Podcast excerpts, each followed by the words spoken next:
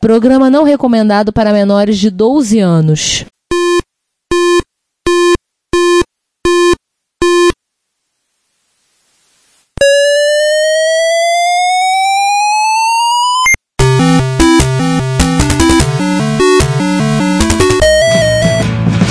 We bought it to help with your homework.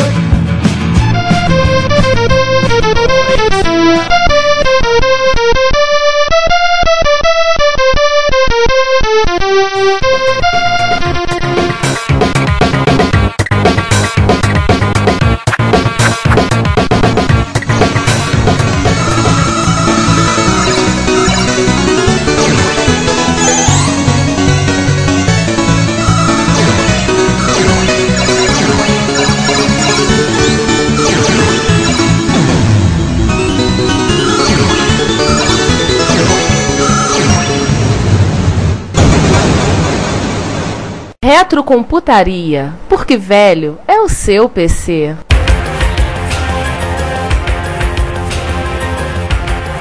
Assunto tem IDE e Cartoon vi- visto inicialmente pela primeira vez em toda a história do Brasil publicamente na primeira Retro Rio, a MAI IDE. Nunca antes na história desse país foi visto uma, uma má EDE em território nacional. Foi visto na primeira Retro Rio. Primeiro nós vimos, era o Daniel, ainda deve ser o Daniel, né? Não sei, o Daniel já vendeu aquele Atari 800? Vendeu. Já? Pra quem? Não, não vendeu não, ele tinha dois Atari 800. Não, quem tinha dois Ataris era eu. O... Não, ele, ele tem dois também. É, ele tem o normal lá e tem um que ah, tá, tá pra adaptar pra virar pau. Ah, assim, a má ideia é, dentro de um cartucho padrão Atari Bit X10L, os ca- o cara implementou uma controladora IDE. Principalmente a ideia, uma porta IDS40, Header 40, né? Botava o teu adaptador, teu adaptador de CF e depois ele sofisticou e matou o projeto má ideia interno, dentro do micro, ele inventou uma, uma ideia 2, que já direto de Compact Flash, que é o modelo que eu tenho. E ali é basicamente copiar os arquivos CISA e ser feliz. Aí entra o firmware co- com um menuzinho para seleção das imagens e você. carrega as imagens, imagens de cartucho, né, com ROM, executável e imagem. Ou você pode formatar, fazer trabalho lá, rodar o Sparta DOS. Só que essa parte eu não cheguei ainda não. Agora vamos deixar pro Ricardo falar. Oi, oi. Eu sou. Fiel e monogâmico. Agora da ID Maper, né? Aí lembrar, primeiras interfaces de HD para MSX, o PABSAS, feito pela ASCII, início dos anos 90, final dos anos 80, HD de até 40 MB. O SAS é um padrão que vem antes do SCSI. Posteriormente, feito pela comunidade, foram feitas algumas interfaces SCSI, então teve a Novax, teve algumas feitas na Europa Ah, e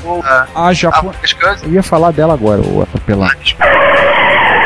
Tá dando de João hoje, calma. E a mais famosa, assim, delas, que tem mais recursos, foi feita no Japão, meados dos anos 90, que é a Mega SCSI, qual eu e o Giovanni temos. No caso, a Mega SCSI foi montada pelo Ademir Cachano, ele conseguiu alguns chips da controladora, uma controladora da Fujitsu, que é difícil conseguir aquela bendita, e ele montou alguns e eu comprei uma delas. Ela traz uma memória flash antiga, pode ter até versão até 512 KB, funciona como se fosse um drive. Então, fica como, digamos assim, eu brincava de dizer que o meu MSX tinha um SSD de partida. No caso, tinha ali 512K para dar o boot do sistema, e no caso, você ligava a interface SCSI, onde você pendurava até 7 dispositivos, cada um com 256 partições de 32 MB, ou seja, você poderia ter teoricamente 66 GB de dados no MSX. Mas é claro, você tem que ficar chaveando partições entre uma, uma montanha de partições em fato. Você perder em alguma Ah, fatalmente. Interessante, É, cara, é que ela lembra um pouco a CFH 3000, no aspecto ela também emular disquete. Sim, ela tem um emulador de disquete, o do EP, aquele aplicativo que você mas só que ele pode chavear entre drives, você usar com Turbo R, né? E ela também tinha aquele player de Eva que fazia o pessoal babar porque botava o MSX tocando vídeo. Mas era basicamente um, um programa que você linha direto, você puxava direto o disco, tacava direto no vídeo, usando o PCM do Turbo R para tocar o áudio, então você conseguia numa partição colocar 3 minutos de vídeo. Depois dela, o pessoal começou o desenvolvimento de uma IDE. O primeiro cara a fazer IDE foi um dinamarquês, o Henrik Dilvad, que começou a desenvolver a interface IDE e eu lembro que o desenvolvimento foi muito lento, muito problema para fazer a interface ele estava desenvolvendo para Sunrise, um grupo de usuários de MSX da Suíça, que ainda não está nativo, e começou a só da Sunrise, acabou virando chama de padrão Sunrise, né? Porque você tá HD, tem vários problemas, desenvolvendo ferramentas, tudo, e a principal vantagem do IDE é o mais baixo. A SCSI, por conta da, de ter um chip controlador, apesar do micro, era maior, essas vantagens. Mais recentemente você tinha um problema para rodar o DOS 2. Você tinha um problema para rodar o DOS 2 do MSX, que você exige um espaço de Maper, 128K, assim, no mínimo para rodar o DOS 2. E convenhamos, DOS 2 a diferença é brutal. Então todo mundo queria rodar o DOS 2 e aí o pessoal da Tecnobytes teve uma ideia, considero brilhante, que foi fazer o seguinte, ele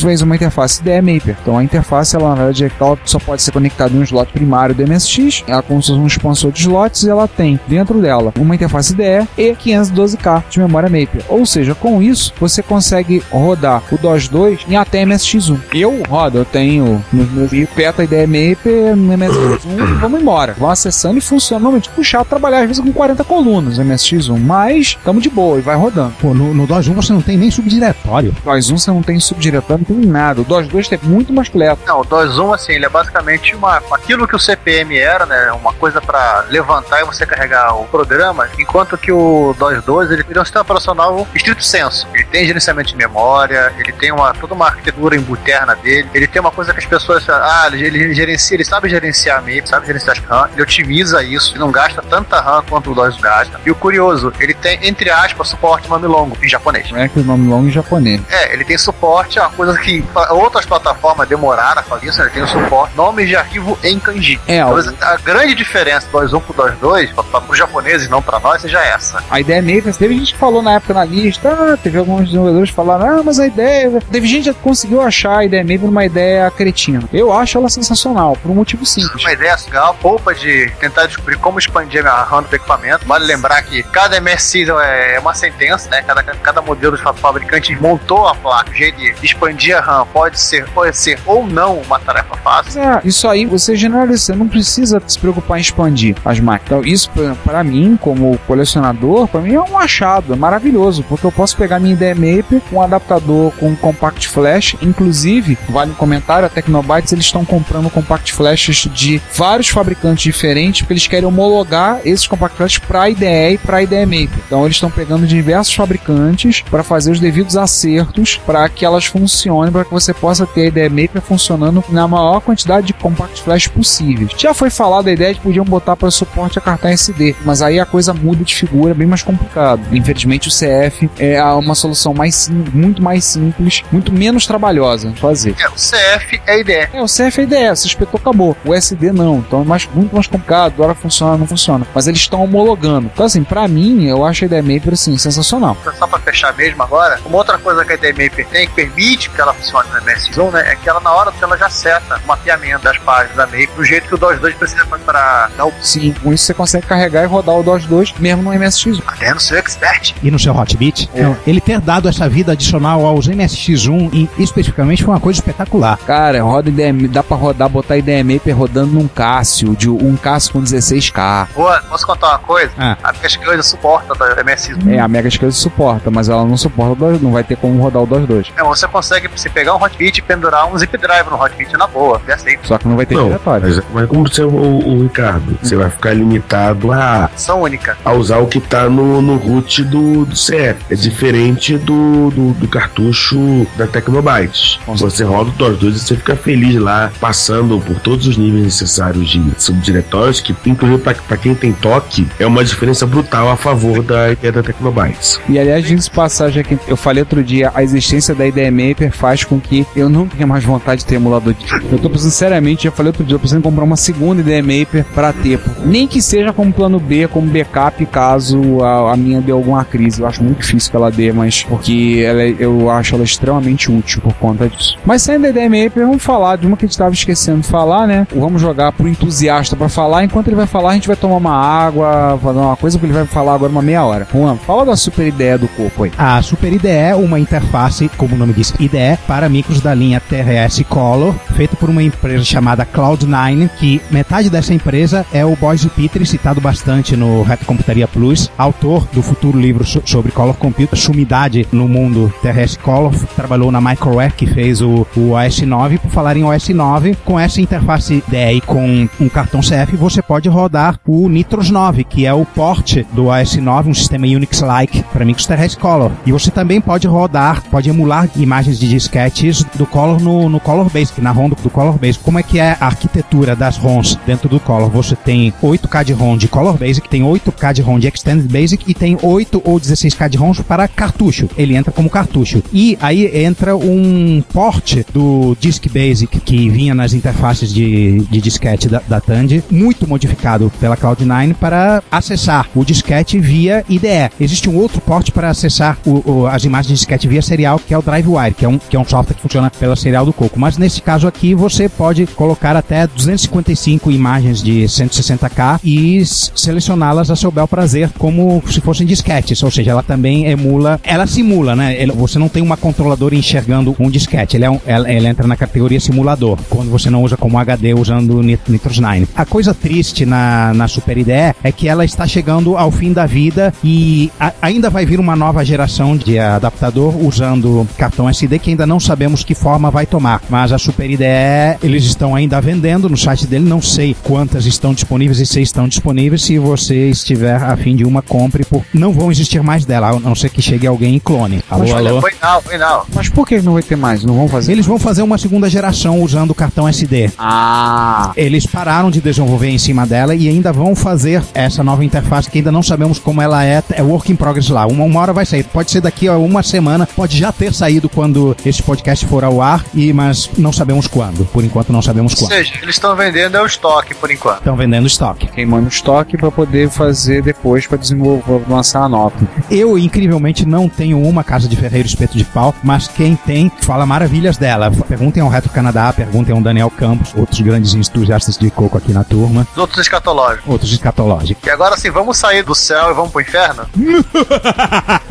Vai falar com o capeta? Saímos do Cloud9 e vamos para as terras dos capetas. Agora sim, a Ultra Satan. A mesma coisa que se aplica ao Atari ST, o TT e o Falcon, eles vinham com uma interface que não era meio uma SCSI, ela não era bem uma SCSI, ela veio embutida no equipamento, era uma interface ACSI, que era mais ou menos como, era, como foi o SAS da MSI, o X1008K. Porém, os modelos TT e Falcon chegaram a vir com, com SCSI de verdade, séries e até IDEs de verdade. O Falcon era uso desses usuários é tranquilo, nada que um adaptador não resolva. Porém, os usuários de 510, 520 ST, STE, 1040 ST, ST e ST, STF, eles só tinham essa porta DMA, essa porta CSI. Ou então usa flop sketch pro resto da vida. O projeto original começou também, também com CF, mas o projeto começou com Flash, né? Depois o cara migrou pra SD, o Gil também é um, é um polonês, migrou pra SD, ele lançou a Satan Disk, foi lá por 2008, 9. E recentemente ele fez uma revisão da Satan e criou a Ultra Satan, que é basicamente a Satan Disk, dois leitores de cartão SD, SD. O site tá embaixo, basicamente, é, assim como é o SSD 2, ele é do GC também, ele emula o protocolo bate-papo CSI para você ligar o disquil. E é a mesma coisa, formata, tarefa, particiona, você dá uma nova vida satânica pro seu Atari ST. Inclusive com os LED vermelhos, sem gastar as pessoas. Ou seja, seu, seu Atari está vendendo a alma. É. Em troca de poder. Permita fazer uma citação a Dragon Ball Z. Satan, Satan. Ai, caramba! E como diz o Joke, o autor do projeto, não, esse projeto tem nada a ver com satanismo. Basicamente era. Pra homenagear ST... o herói que salvou o mundo no Dragon Ball. Não, é o ST mesmo, do Atari ST, né? É, Por isso, sim. é, vamos para. Toca Rule Britânia. Calling to the faraway towns. Now war is declared and battle come down. Isso, pra alegria de Sir Garrett. Não, Sega Ré. Garrett, exatamente. Garré, Garrett, whatever. Ah, eu conheço ele há 20 anos, chamo de Garrett. Não tá passando. Ah, e os surtos dele lá de BBC, Southwest Westshire, né? Condado. Ou é do condado, do condado Southwestshire da BBC.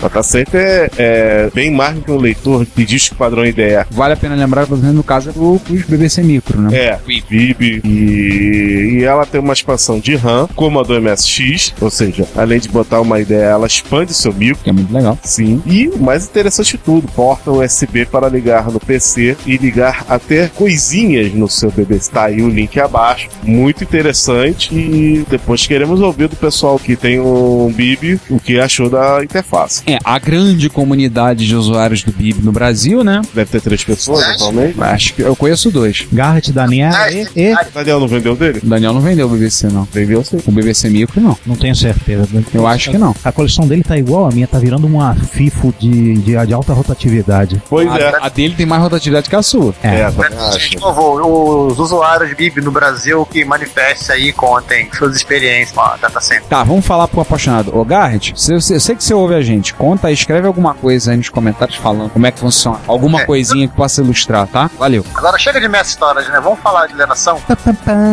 pá, pá, pá.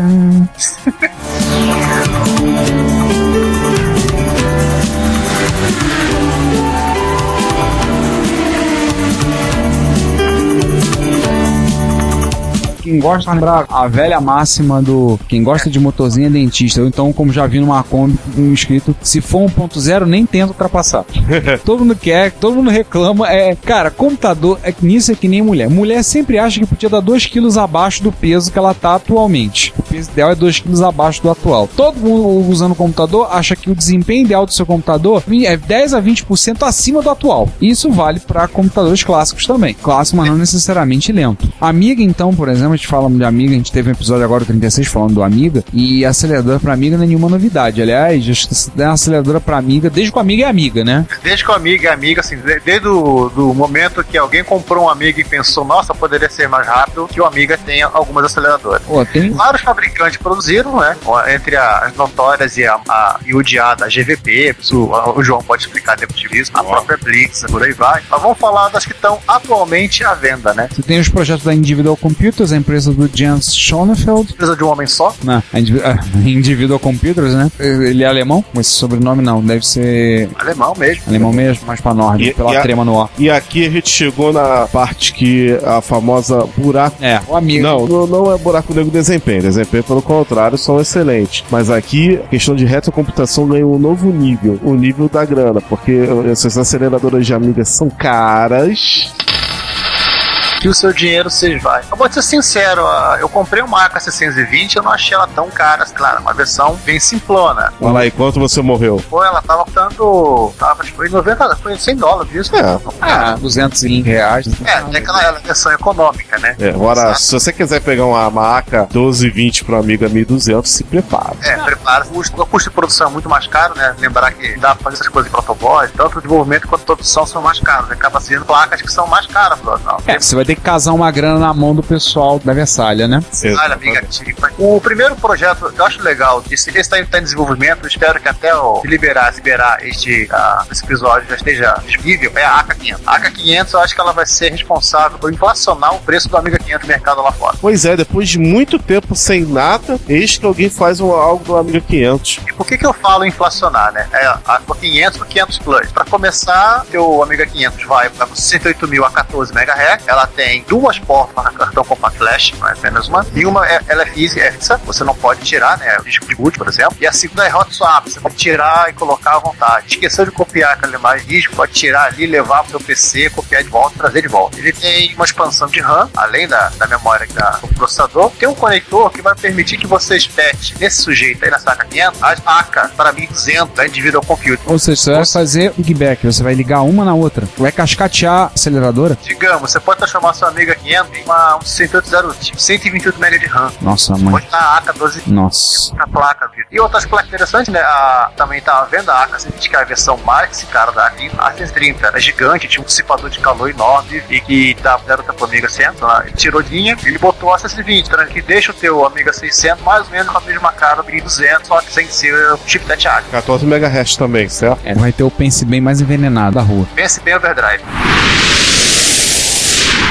Pense better.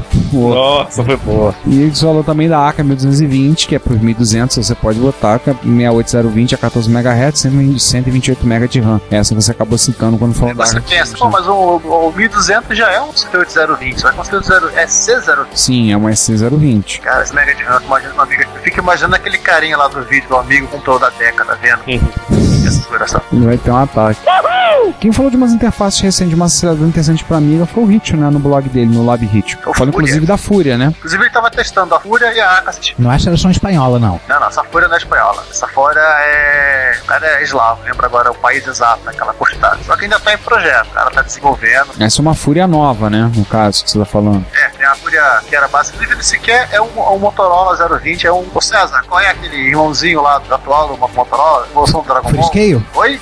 Da, da Scale, o Code, Codefire, né? Tem Dragon Ball da Motorola e tem Dragon Ball da Freescale. Não, o Codefire da Freescale, é a evolução do Motorola. Pra lembrar, ele usa um Codefire. Chato assim, você tem clock, mas você não tem os novos recursos processadores é, seguintes. Aliás, Ricardo, tem aceleradora pra mim. Cara, existe alguns projetos. Oficialmente existem alguns projetos de turbo. Eu tenho uma plaquinha turbo pro MSX instalar em casa que eu preciso instalar num micro meu. Tem alguns projetos disponíveis, inclusive um deles, que é a base do projeto que eu tenho, a plaquinha que eu tenho lá pra instalar. Acho que é uns 86 MHz ou 7, não me lembro, mas 80B. acho que é uns 80B com chave e tudo. Eu tenho um dos meus MSX, o Philips, ele vem com turbo. Então até o De fábrica? não, ele veio, foi instalado pelo, pessoa, pelo jeito que me vendeu. E o, o bas K asterisco ponto asterisco, dá pra falar só. Ele instalou nele o meu, uma chave no painel que você liga. Chega a ser engraçado você mandar um micro contar, imprimir no Basic do 1 ao 100, você liga o turbo no meio do processo. Ele começa a errar a conta. Mas dá uma aceleração assim, eu acho que vai, acho que é 6 você erra,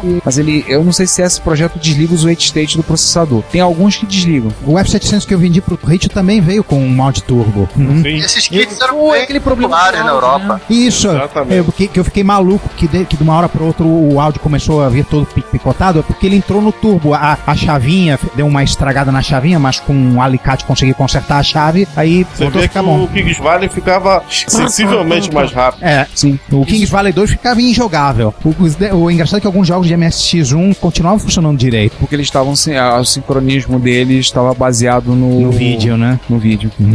Agora, o pra MSX tem, como eu falei, tem esses projetos, tem alguns sites, depois a gente vai até botar um link aí, me lembrem. O próprio DB Cachano chegou a acrescentar na Ciel, Sim. esse, kit, esse mod de turbo, né? Sim, na, nas placas do no Expert 3, na Expert 2 mais e na Expert 3 o a Ciel acrescentou o, a placa, acrescentou o, o turbo, o modo turbo, aí chave para turbo, tudo. Existem sim alguns projetos.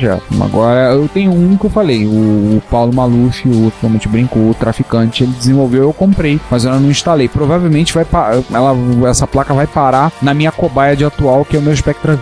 O Alpha Bar. E, Ricardo, agora um parental advisor, né? Ah, não, preciso lembrar pra quem. A gente já falou do episódio do. Quando a gente fala- gravou o episódio 35, a gente falou de leilões, a gente fez questão de falar, relacionar questões de preço. O pessoal falando do preço que é caro, não sei o que, pessoal, o choraminho atual, né? O pessoal fala que no Brasil só tem picareta nos leilões, a gente falou de várias pessoas cobrando preços insanos em leilões no mundo inteiro. E aí tem sempre aquele discurso, o pessoal acha que aquele complexo de vira-lata do brasileiro achar que picareta só tem aqui. E aí tem, no início do ano de 2013, apareceu um sujeito nas listas de Apple II americanas dizendo que tinha conseguido clonar a GLU da Transwarp do Apple II GS. A GLU é um chip controlador? Seria um FPGA que permite a você chavear o 6865C816 do GS para uma versão de 20 MHz. Ele disse que conseguiu clonar, ia fazer um lote de aceleradoras, pegou o dinheiro do pessoal e sumiu. Tomou Doril. Ninguém sabe onde é que o cara se enfiou, o cara sumiu. Eu cheguei a ver esse e-mail do cara, era muito obscuro. O cara não dava. É, vocês verem que não é. Picareta tem em todo lugar. Uns vão dizer, ah, no Brasil tem. Não, tem em todo lugar, tem gente safada e gente inocente, tem em tudo que é lugar. É o tipo, como é que é? Esse, esse cara informações. Eu deposito o dinheiro na minha conta e depois eu te passo a placa por debaixo da porta. Aham. Bom, já que estamos citando o nome, Comunidade Coco Internacional também tem um, um cara que, que está tão queimado quanto pau de galinheiro por motivos absolutamente similares e com direito à rasgação de roupa suja, pesso- pessoal descascando no blog, etc. Não, não é ninguém da Cloud9. É um cara que tem, não quero falar o nome dele. Ele, tem Ele não uma- mora no Canadá, não, né? Não, não mora no Canadá e, e tem o Não, mesmo não, é, não mora no Canadá e nem, chama, nem se apelida lidou como reto, né? Não, não, ele tem o mesmo nome de um dos músicos do Supertramp. Fique, fique por isso mesmo, cara.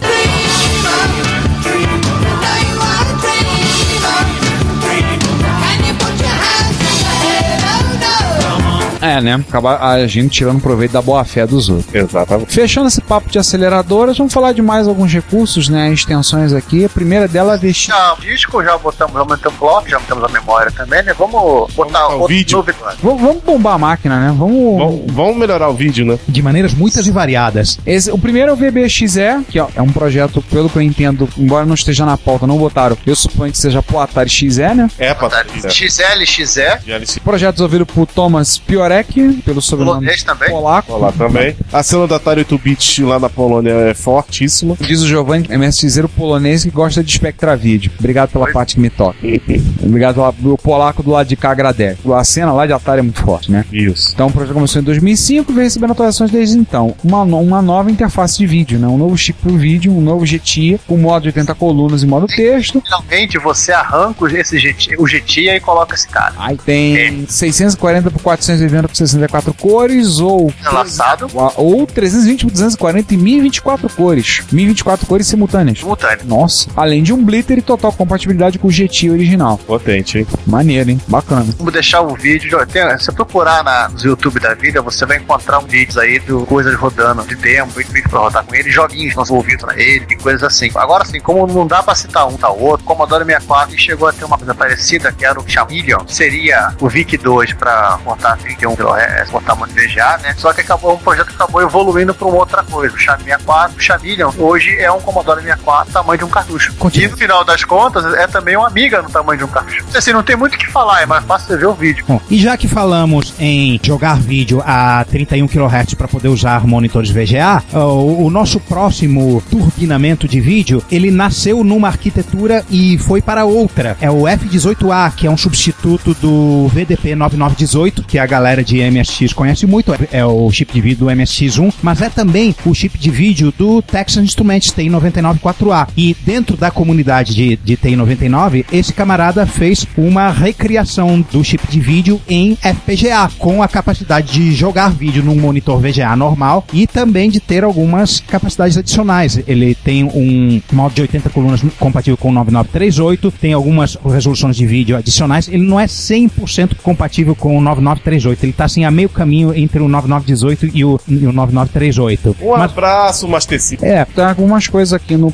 no site do projeto, os caras demonstrando, no, também demonstrando no MSX. Sim, ele demonstrou em vários MSX, inclusive na- não por causa de eletrônica, mas por causa da geometria das, das várias placas e do- do- das várias, é, dos vários posicionamentos de chips dos MSX diferentes. Você tem que dizer qual MSX que você tem antes de pedir a placa. Ele vai te dar um- em três ou quatro alternativas diferentes a placa montada com um layout diferente para poder caber no seu micro. Sim. Mas basicamente é isso. Você tira o 9918, bota um socket se não, não tiver soquetado, espeta essa plaquinha F18A e da própria plaquinha você tira um conector VGA e é feliz. Lembrando que outra comunidade que ficou interessada no F18A é a comunidade do Coleco, eu também uso. Hum. É, inclusive tem próprios projetos de hack pra fazer esse tipo de coisa aí. Aliás, gente, comentário, que acabei de postar, que recebi essa semana, chegou na dois dias, né, do carinha lá do, do livro do, da ULA do Spec. Isso aí é o, esse vídeo, ele mostra 512 por 384, modo entrelaçado, 32 mil cores, usando DMA num Sankopê. Credo. Isso Beleza. aqui é tempo real. Depois eu vou fazer um post pro, pro plug. Vale a pena botar. É pra complementar esse cara, que até lá chega mais assunto. O cupê não é o semi-compatível com o Spectrum? Sim. É, Que que é isso, maluco? Não, não, não, o microondas não tem o menor direito de fazer essas coisas. Que Menor isso? direito. é, justamente foi o que eu falei. Foi o que eu pensei quando eu vi o vídeo. Pois é. Juan, aproveitando que você se manifestou, co- continua falando de outra coisa aí do seu chegado. Fala da tríade. Ah, sim. Que não é a máfia chinesa. É, mas corta seu dedinho. E nem, nem é o vilão daque, daquele jogo First Person Shooter Rise of the Triad dos anos 90. Caraca, agora o Juan foi lá embaixo é, recebeu o título da Barra de Ouro. Ele foi no, no fundo falso do baú. Pois é. Bom, é, essa trilha na verdade é uma coisa muito simples. O Coco 3, ele vem com 128K de RAM e tem uma expansão que você pode colocar nos pininhos próprios para isso para levar a 512. São as escolhas que você tem, basicamente, 128 ou 512. Você tem uma expansão da, da Tandy ou de outros third parties da época, feita com chipões DIP que, que sugam uma certa quantidade de energia da, da sua fonte. E o que o pessoal da Cloud9 fez foi fazer uma expansão de memória compatível com chips de memória modernos, pequenininha, levinha e que gasta muito menos energia. Ou seja, se você tem um Color 3 com 128K e você está pensando em, em expandir para 512, não, não saia procurando expansão antiga pelo eBay. Compre uma tríade deles que você vai ser muito feliz. Hello, boys, I will, ha- I will want commission. Juan. Ou como no caso do Daniel no Mercado Livre, né? É. Oh, yeah. Mas, acho que quando o Daniel comprou a dele ainda não, não tinha, ou não tinha tríade, ou então veio aquele, ai, o original da Tandy preciso ter. Tudo bem, não, não tem como questionar isso. Não, não me lembro qual da- das duas situações foi, mas de qualquer maneira, eh, hello, Boise, I will have commission on the sales from this podcast, ok? Thanks, bye. Aliás, o nome é tríade porque ela tem a formato triangular, a placa. Exatamente. Ela era retangular, como caberia na metade da área, eles simplesmente pegaram dois dos cantos do quadrado, que é onde tem os conectores para a placa-mãe, é, precisa continuar tendo. A, a diagonal, dali para cima, deixou de existir. Não precisa dessa área toda. Nossa, uma placa triangular. Exato. Lembro meus elementos finitos na minha tese de mestrado. Ai, meu Deus, eu paro de pensar nisso. Começar a ter ataque coração aqui. Dá um ataque aqui. É, se acalme e vamos para a próxima. Escute uma musiquinha, porque a próxima tem a ver com áudio. As ZX expande, as ZX expande a Y, né? Exatamente. O primeiro é uma expansão de RAM e, consequentemente, de vídeo, e o outro acrescenta uma porta de joystick e um AY3 80910 para seu simpático 681. Sim, o que geralmente faziam no G6 Spectrum, que era acrescentar uma porta de joystick e um, e um PSG da GI, muito conhecido pela gente, agora o G681 também tem a mesma opção. Aliás, essas portas do Spectrum eram chamadas de Campstone, né? Sim. Padrão Aliás, Campstone. me faz lembrar, a gente já fez um Retro Hits com as músicas executadas em um ZX81 Do Zermieg, não sei lá das quantas, não é isso? de um polaco fazendo Nós, mais uma vez, na Polônia. mais menos Aí. na Polônia. E aliás, se eu tiver algum polonês ofendido que eu tô chamando de polaco, tá, vai lamber sabão que eu também sou polaco. É, então, ah, não sei, sempre tem algum pra fazer chiado, né? Já teve, já tivemos reclamação de falar como falamos chinês. Já de japonês, já tinha reclamação de horas de pronúncia, então eu já tô avisando, tá? Eu ah, encampando porque eu sou neto polonês. Então, se É. E com Mas isso- a gente tocou. Eu lembro que a gente fez um, ele publicou, montou como se fosse um disco, disponibilizou na internet. Nós pegamos e colocamos e fizemos um retro hits que, se eu me lembro bem, foi no final de 2011 2011 ou 2012 que saiu um retro hits nosso, o, as músicas tocadas no ZX31, se não me engano, usando dois AY. Musicão. Excelente, excelente. Muito retro. bom, muito legal de ouvir, Ou muito seja, bacana. dobrando o número de canais para seis. Sim, usava dois AY na interface que ele tava fazendo. E sim, ele colocou. Sim, não foi emulador. Eu usei o micro. Foi no começo desse ano que saiu. Não, não, foi ano passado. Foi finalzinho. Semana passada, mas eu não. Foi final de 2012, né? Pelo menos em termos de música, o cara pode ter todo o respeito no seu G681. Agora a pergunta para os nossos ouvintes é: alguém aí já experimentou colocar em um TK85? Ih, que três, velho. Eu acho que o truque fez uma plaquinha dessa. CP200, será? Cara, ele não postou um vídeo no YouTube. o tu- Eu, eu me lembro de um vídeo do truco no YouTube eh, mostrando a Y no ZX81, ou minha memória me engana. Eu acho, É, é, eu também acho que ele postou um vídeo sobre isso. Em achando o vídeo, nó- nós vamos O colocá-lo aí no. TK85 mesmo, né? Ah, eu tenho quase certeza que sim. Enfim, é, Vamos passar por mais um, mais um afiliado do Juan? Né? Voltamos ao mundo, ao mundo TRS Color, né? Ou quase, né? O MC10, né? Que é o- um TRS Color reduzido usando um processador diferente, incompatível. Já, já falamos algumas vezes dele. O TRS-80 MC10, que é um micrinho entry level. O camarada chapa meu, parça, chamado Darren Atkinson, conhecido como Mecha Coco na, na comunidade Color e MC10, fez uma expansãozinha chamada MCT-128 que contém uma ROM de, com basic estendido feito por ele próprio e uma expansão de memória de 128K. Quem vai usar 128K no MC10 não me pergunte, mas ela funciona como expansão normal, como a única expansão de memória que efetivamente foi feita na época do MC10 foi uma expansão de 16K da, da. O espaço de endereçamento dele tem capacidade de ter mais do que isso. Ela funciona perfeitamente bem. Você pode rodar o seu Pac-Man, né, que é o único jogo que presta por MC10 nela, na boa. Mais legal dela não está no hardware, está no software. Falei que ele tem um Extended Basic maneiro feito pelo próprio Darren Atkinson. Ele vem com tipo um drive wire dele próprio, que ele chama de MC. É MCE. MC dito, foneticamente. Você simplesmente liga no- na sua serial, roda um servidor no seu Windows, no, no seu Linux e acessa arquivos. Dá dir, dá loadm, fa- fa- faz o que você quiser. Uma coisa que não existia. Não existia sistema de disco pro MC10 originalmente. Pouquíssima coisa, coisa foi feita para ele. E não paramos por aí. Além disso, ele fez uma outra interface que, com tudo isso que eu, que eu falei, também tem controlador de joystick de Atari e controlador de disco, de verdade, para você botar disquete no seu MC10. e Nossa. então quer dizer que tem uma Color Joy versão MC10. Uma, é, uma Color Joy, não é um adaptador, é uma interface de joystick. Não existia jogo que usasse joystick na época. O, o, o Pac-Man, que é um jogo moderno, é um dos melhores portes de Mac Pac-Man pra, pra micro clássico em todos os tempos, na, na- na minha opinião, usa esse joystick. Eu, infelizmente, não consegui obter nenhuma dessas com drive joystick. Eu tenho da, da, da de memória, da, da 128, usa o MC, que é, que é o drive wire dele, e sou parcialmente feliz com ela. Seria mais feliz se, se conseguisse obter a outra. Quando fiquei sabendo, ele tinha acabado de vender o- um lote imenso delas para usuários de Matralice na França. Cambado de francês, filha da. Pode botar o fim. Pode- botar o pio. Cara, os franceses acabaram com a piada pronta quando eu botei esses dias um vídeo com a foto de um trem do metrô da França com pneus. Eles acabaram com a piada pronta de fu- furar o pneu do trem. Pois é. Não, eles- do Chile também tem. Pois é, acabaram com essa piada, né? Então, Isso é, é por conta da distância entre estações. Você não, não conseguiria parar o trem na velocidade. é, Não conseguiria botar ele na É, velocidade cor- correta para ele seguir, né? E fazê-lo parar nas estações. Digamos que eles pulariam estações. Aí é só um parênteses, Juan. Você falou quem ia querer botar 128K no MC10. Cara, nego bota 4 MB no MSX e não tem nenhum aplicativo que use mais do que um. Então, E já que você puxou o MSX, vamos falar de ah, onda de choque e gráficos poderosos? você não vai querer que eu bote a Anitta de novo, não. Não, não, não, por favor. eu, posso botar, eu posso botar. Pra minha eterna vergonha, eu sugeri botar essa gag e o Ricardo aceitou. Cara, Só piora, filho, só pi- piora. o pior que vai virar o tema do, do povo da Tecnobyte.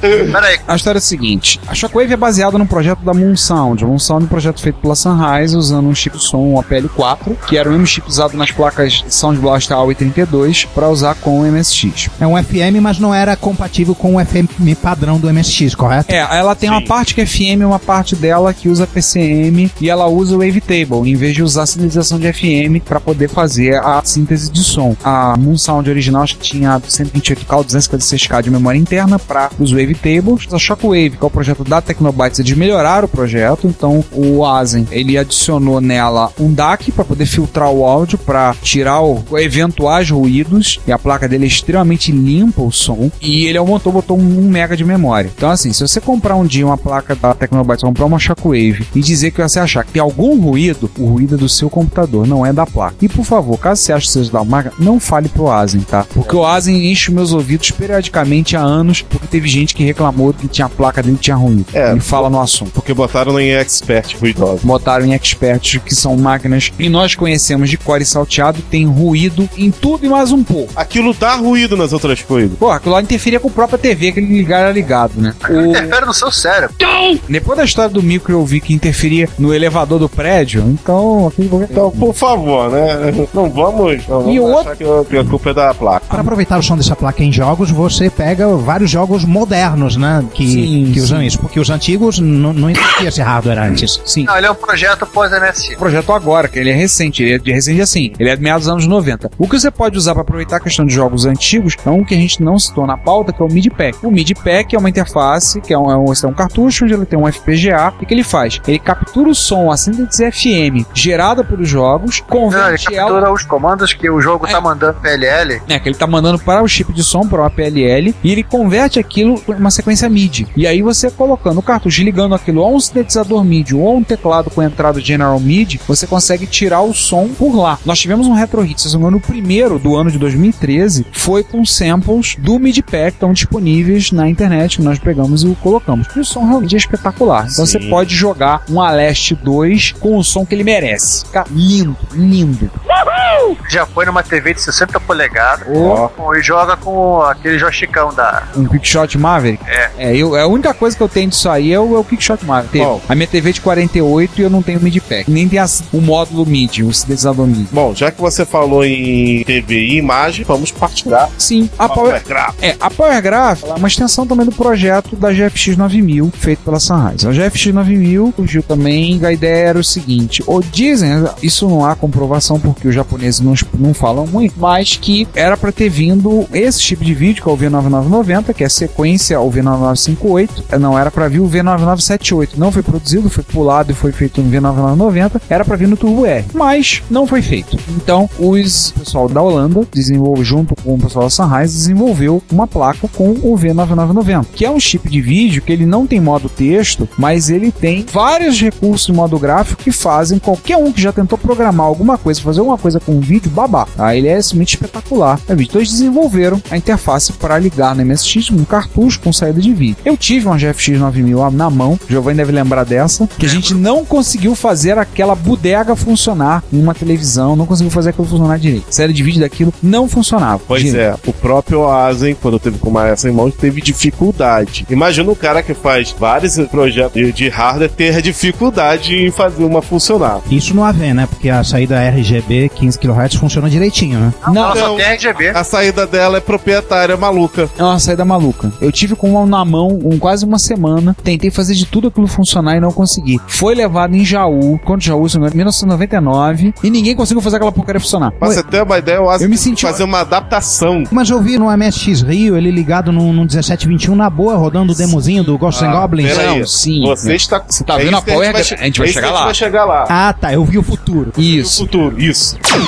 O Asen teve acesso a uma e teve que gambiarrar ela para poder funcionar. A Exato. Power Graph, que é a interface desenvolvida pela Tecnobyte, ele corrigiu o principal problema dela. Botou uma saída S-Vídeo, se eu não me engano, ele também colocou uma saída RGB com um conector agora, um, conec- um HD15 VGA para 15 kHz, então você pode ligar direto no 1721 e colocou, se eu me lembro bem, ele colocou também saída vídeo composto. Em resumo, agora ela funciona. Ele fez o que aqueles holandeses malucos deviam ter feito. Ele fez a coisa certa. Eles devem ter comido muito brownie com THC, num, por isso que não saiu direito. Não, é que Jeff X9000, ela quase que a rede projeta placa modelo padrão da Yamaha para adaptador. Eles não mexeram muito no projeto. A saída era RGB e deixaram a saída RGB. E como aquilo não funcionava nos monitores malucos dele, ele encarou na boa. Não dava seu papo, né? Então, assim, o Asen, ele tomou o cuidado de fazer saída decente. E funciona, funciona muito bem. Acho que daí a gente pode citar rapidamente o projeto da VSU. Acho que a gente pode citar rapidamente o projeto da VSU. Originalmente era VDU, que é uma ideia de tão brilhante, tão simples, chega a ser cretino, do Asen. Que é basicamente colocar em paralelo mais de um VDP no MSX e você alternar entre esses VDPs chaveando nas portas. Oh, e se um desses VDPs fosse a 9990, ficaria maneiro, né? Ele fez com 4 V9990 E mais o VDP do MSX? É, e mais o VDP interno. e Caramba! Ah, agora ficou, agora, agora ficou legal. A ideia é tão simples, mas tão simples, ela já foi usada em vários lugares. Por exemplo, os videogames PC Engine e o Neo Geo usam essa técnica. PC Sai uma Engine, imagem de um chip de vídeo, aí chaveia pra outro e. PC Engine tem dois VDPs e o Neo Geo tem três. Então, um, ele pode botar, por exemplo, o Asen fez umas demonstrações. Tem vídeo no YouTube que eu fiz o vídeo, demonstração da VSU. Então, no meu perfil do YouTube, depois eu vou mandar os links pra colocar pra quem quiser ver. Algumas demonstrações que o Asen fez em Basic. Ele fez uma demo, fez o Prince of Persia no- do Super Nintendo, é, simulando semelhante. Ele fez uma Cast of Illusion do jogo de Mega Drive. Ele ripou as imagens fez o demo. E ele fez. Tem mais coisas. Ele fez algumas demonstrações. Tem alguns vídeos que eu fiz, que eu filmei e coloquei lá no, no YouTube. O projeto da VSU, a gente chegou a fazer pro MSX Force uma entrevista com a Asen sobre o projeto. Ele falou um cara. O projeto tá parado, mas ele disse que ele falou assim: Eu não esqueci. A última vez que eu perguntei sobre a VSU, ele disse: Eu não esqueci, não tá parado. Vai ter coisa aí. Vai sair alguma coisa disso aí. Cara, que maneiro, porque olha só, uma das coisas tristes do V9990 é que ele é incompatível com os vídeos anteriores. Então você não pode ter ele, por melhor que ele seja, você não pode ter ele como chip único de vídeo no, no seu MSX. Você precisa ter duas saídas de vídeo independentes, uma para você ter o seu padrão, sua tela de texto, rodar seu DOS e outra saída de vídeo pro 9990. Acabou isso, você pode ter um, o melhor dos dois mundos, um, um MSX, uma saída de vídeo, chaveando com porta, é como se fosse um outro modo de vídeo. Caramba, ficou E ele, perfeito. so- e ele sobrepõe. E ele faz isso sobrepondo. Ah, com fez- transparência? Sim, ele sobrepõe. os, ele sobrepõe os VDP. Mano, os processadores de vídeo do MSX, desde o MSX1, tem suporte a, a esse troço. O- o- Por isso que a Color Zero é chamada de transparente. Não é porque alguém é louco e tava sem imaginação. Exatamente. Outra coisa também que não tá na Paula, mas vamos citar, é a PlaySonic. Sim, a PlaySonic, que é uma interface feita pelo Pelo pessoal do. pessoal lá do T9, É um grupo holandês, Sim. é o Supersonics. A PlaySonic é uma expansão, uma multi-expansão para MSX que veio sucedendo o Frank, o projeto original deles que eles chamam de Frank. Exato. É, né? O motivo de ser Frank ficará aparente logo logo. É. Olha, O que que ela tem? O que que vem nela? Vem o processador de vídeo e de áudio do Master System. Então você pode rodar jogos de Master System no seu MSX. Tá aí a Frankenstência. Isso não existe. Nota mental em qualquer MSX. Fizemos um teste no MSX Leme com um Hot Beat. Hotbit MSX 1. Sem- Pelado. Espetou e rodou. Rodando no Z80 do micro e no chip de vídeo e áudio do, do cartuchinho. É, não só ele pega as saídas do joystick, como também ele consegue chavear o teclado, teclas de cursor E entrou, espacial. e- me entrou engano. como joystick. É. Que beleza. Que mais? E não, isso não é tudo. Isso não é tudo. Não é só isso. tem um CID de Commodore 64, Sabe será pra quê? 16 MB de memória, Sim, inclusive os jogos do Master são carregados lá na Maper. Em Maper, detalhe. é Ele, muito- ele entra como 16 MB de Maper do MSX normal. Sim. Sim. Uia! De MSX e de Master System. Você roda, vai lá, roda o comando memory no, no DOS 2, aparece lá a memória toda. Em MSX1. Funciona. Um chaveador, um encoder de pau para NTSC. Tem emulação feita em FPGA do SCC. Então ele pode, por exemplo, você fazer, é, jogar o PSG em cima do SCC, redirecionar, jogar todos os seus jogos de PSG usando os efeitos em cima do SCC. Sim. Você pode mudar o endereçamento do VDP para poder facilitar o port do software do ColecoVision. Você pode jogar. Pode jogar jogos de MS1 no VDP de Master. Até porque o ColecoVision ele usa o chip de som que o Master usa. E aí, por tabela, também rodará o SG-1000, que é o videogame da SEC que veio antes do Master System, que tem a configuração muito similar ao do ao ColecoVision. Então você já tem três consoles aí. Aí com isso, como falou, o João tá falando agora pro Juan, ele vai inserir código diretamente no código do- das ROMs do Master que estão rodando em tempo real. Então com isso você consegue enfiar no jogo suporte FM, teclado e o joystick do MSX no momento que sempre você tem que converter a ROM. Exatamente. É, É, se você entra tiver um, um. rapidinho, aí entra um adendo que assim, a versão brasileira não tinha isso, né? Mas o Master System japonês ele tinha uma PLL também. Exatamente, idêntico ao do MSX, 2413. Então, se você tiver um espetado no MSX, os jogos enxergarão e rodarão de boa. Se você Jogar Final Fantasy. Não, Final Fantasy não. Fantasy Star. está. Final Fantasy é da concorrente. Ah, é. 13 Ah. canais de som. E fizemos o Márcio chorar. É. Rodamos R-Type Rodamos o R-Type do Master System. e o Outrun. Aí o- fizemos o Márcio Lima entrar em pânico. Não é muito difícil, né? Mas tudo Não é muito difícil. É. Nota mental, tanto o Outrun quanto o R-Type rodando em FM. Detalhe, a PlaySonic tem 13 canais de som, tem software, tudo isso disponível. Querendo adquiri-la, tá disponível à venda no site da PlaySonics. Eles têm ela E agora vamos falar a única coisa ruim que a PlaySonic tem. Manda o preço. 150 euros. Euros. Euro. Ah, Pela quantidade de coisa que tem, né? Cê- É o mesmo pessoal que desenvolve o Midpack, tá? Eu tinha falado É. antes. E eles também fizeram. Honestamente, pela quantidade de coisa que a PlayStation tem, 150 euros tá quase que de graça. É. Sim. Tudo bem, o problema é que é em euro. É. Podia ser pior, podia ser em Libra. Verdade. Vale mais que ouro. Não, aí podia ser em barras de ouro, que vale mais do que E dinheiro. olha, nós tivemos. Não importa o dinheiro. Nós e Leme tivemos na mão com uma, fizemos vários testes, fizemos várias fotos, vimos caixa, vimos manual dela, tudo graças ao Alfredo. Um abraço aí pro Alfredo. Depois do MSX Rio apareceu o Marcelo Eiras com outra e podemos dizer que a placa é muito bem acabada, tem um acabamento excelente, caixa A placa é feita em equipamento de solda com robô. A placa é feita em robô. Pra você- vocês verem Planta o, robótica. o, o nível de Muito requintes que os caras têm. Ela é carinha, mas ela vale o preço dela normalmente. Ela é excelente, é um produto excelente. E, novamente, friso, roda em MSX1, roda no seu Hotbit surrado aí. Só um adendozinho do pessoal da PlaySonics, além do Midpack, aliás, o Midpack custa 60 euros, eles vendem para o Music Módulo da Philips, o NMS 1205, e pro Music Módulo da Toshiba, HX-1900. Eles vendem a plaquinha feita para transformar tanto o Music Módulo quanto o da Toshiba para ficar no padrão MSX Alto, tornar completamente compatível. A Crazy ajudou a, a desenvolver. Sim. Já realizou o projeto. Sim, é, ele liberou o projeto. 35 euros, eu tô achando que eu vou ter que comprar essa p... pra botar na minha, no meu Módulo. O pessoal da PlaySonic está de parabéns. Os pe- periféricos deles são excelentes. Ah, ela também teve essa módulo MIT, também teve na MSX Rio. Marcelo Eiras levou. Sim, né? ele, ele levou e mostrou o Midpack. É, estão de parabéns. Os produtos realmente deles são Não, e é bem acabado, o excel- produto. excelente qualidade. É aquilo que muita gente reclamava, o pessoal falava que a coisa do MSX era meio mambembe. Eles fizeram a coisa, o acabamento é bem feito, a placa é muito bem feita, é feita. Eles botaram um vídeo uma vez como é que é feito, a empresa que faz, a empresa que solda com robôs. Eles gastaram no produto para fazer um produto bem acabado e bem feito, manual bonito, tudo assim. Tipo, como a Tecnobyte tem feito aqui no Brasil, como a gente vê, o pessoal da Supersonics tem feito lá no, na Holanda, o que é muito bom. Esperamos que outros sigam, outros que desenvolvem hardware para MSX e para outros plataformas também sigam o exemplo. Que caracteriza o padrão dos japoneses. Os japoneses sempre fizeram coisas muito bem acabadas, mesmo sendo coisa homebrew, coisa do, de grupos também, eram bem acabadas. Sim, sim. Então é, acabou esse negócio de periférico mambembe no MSX, feito caixa de sabão, Expansão. sabonete. Falando nisso, eles estão fazendo a Não, PlayStation. pera aí, pera aí, pausa, pausa aí. Pô, quem tinha isso era os europeus. Então, Cartucho com, em caixa de fita cassete, Isso. expansão de slot em caixa de fita VHS.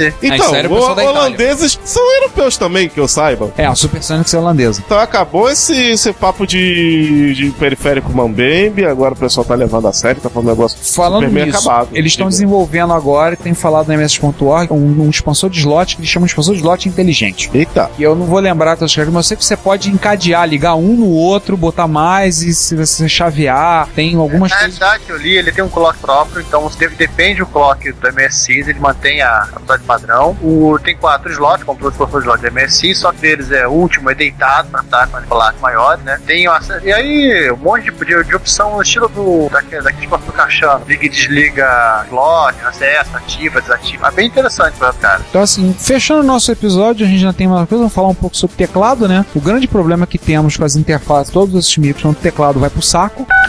Na verdade, são dois problemas, né? Às vezes você tem um, um micro ferrado com um teclado bom e às vezes um, um teclado ferrado no micro bom. E para essas duas situações existe solução para aproveitar a parte boa que restou para você. A Versalha vende a solução que é o Keira, que é usando teclado de Commodore e micros modernos. Então você vai e consegue pegar, caso você tenha no primeiro caso, o teclado tá bom, o micro tá morto, você pode usar o teclado do seu Commodore 64, ligar no seu PC e usar. Ah, Então, só no uma caso, se você tem uma padaria, né, e seu Commodore 64 queimar, você pode Sim. utilizar esse, esse cara pra ligar um PCzinho lá dentro. Como visto recentemente no, no Plus. Mas só uma retificação. É que. Ha!